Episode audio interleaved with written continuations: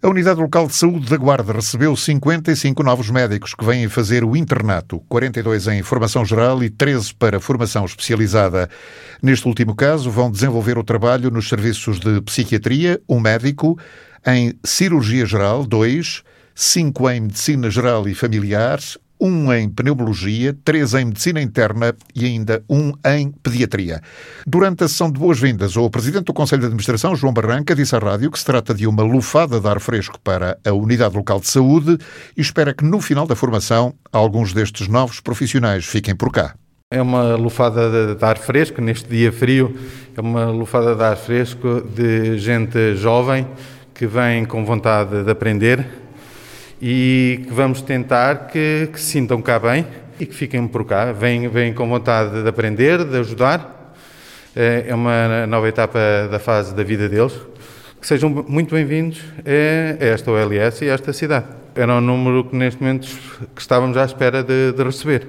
Agora é, é, esperar que no fim que, que seja vontade deles é, permanecer por cá. Nós temos de dar o apoio para eles progredirem para eles se desenvolverem na sua formação eh, e para se sentirem cá em casa. Tem de ser eh, o nosso foco. Também a diretora clínica para os cuidados de saúde hospitalares, Fátima Cabral, espera que no final do internato alguns destes médicos possam ficar na guarda, à semelhança do que aconteceu no ano passado. Na área de medicina interna ficaram e recebemos de, de outras áreas, vindos de, de outras unidades. Uh, que, que, vieram, pela primeira vez veio há muitos anos, um uh, radiologista e um gastroenterologista. Esperemos bem que sim, principalmente os internos de formação específica, que já têm a sua orientação e a sua carreira orientada, Alguns deles esperamos que vão ficar, outros não, porque as vagas,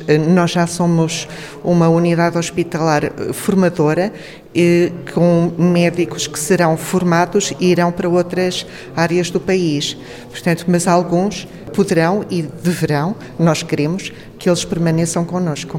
E qual é, afinal, a fotografia da ULS neste momento em termos de serviços carenciados ao nível de especialistas? Ainda há muitas áreas com falta de médicos. Temos já algumas especialidades não carenciadas como a pneumologia, a psiquiatria, a medicina interna, mas temos outras extremamente carenciadas, como a cardiologia, a radiologia, a oftalmologia, a ortopedia, a otorrino, dermatologia, a reumatologia, portanto, serão eh, a cirurgia também, ainda temos bastante carência, eh, obstetrícia, ginecologia, eh, uns mais do que outros, mas ainda temos muitas áreas com carência e algumas são básicas, como é a radiologia, eh, como é ehm, a cirurgia geral, a obstetrícia, aí sim precisaríamos de reforçar muito as nossas equipas. Nós abrimos sempre as vagas e faremos os possíveis para cativar as pessoas a permanecerem connosco. É uma unidade com capacidade formativa, de desenvolvimento, de investigação e, portanto, isso é atrativo para os jovens especialistas. Cabe ao Ministério da Saúde resolver o problema, abrindo vagas não apenas para os serviços carenciados, como também ao nível dos médicos de família, porque um número considerável está à beira da reforma. A tutela terá que ter isso em consideração. Compreendemos que há zonas do país estão carenciadas quanto a nossa, ou talvez ainda mais, e estamos a pensar, por exemplo, na, em Lisboa, uhum. onde há eh, muitos utentes sem médico de família, mas aqui nós temos essencialmente uma percentagem muito elevada de médicos acima dos 60 anos Exatamente. e muitos acima dos 65. Portanto, a previsão de reformas é. Uh, é, é grande e pelo menos desses terão que ser substituídos para mantermos o nível uh, a que estamos habituados. O diretor clínico para os cuidados de saúde primários, António Serra, considera que a ULS da Guarda é uma instituição que trabalha muito bem a área formativa, mas depois, eh, em relação à fixação definitiva dos médicos, também na área da medicina geral e familiar, é uma questão que depende da tutela. A ULS, desde há vários anos, que tem contribuído com a formação que dá aos médicos que, eh, que, que procuram, portanto, a sua formação na área de medicina geral e familiar. Temos bons formadores, os nossos profissionais são, são capazes, é reconhecido tanto o, valor formativo da ULS da Guarda, uh, mas depois o caminho a seguir uh, ultrapassa-nos um pouco. Uh, eu já referi, fiz parte de um júri em que tínhamos quatro médicos de família formados na nossa casa, entre aspas, o LS da Guarda, e que por decisão superior decidiram pôr apenas duas na Guarda e duas foram para Viseu.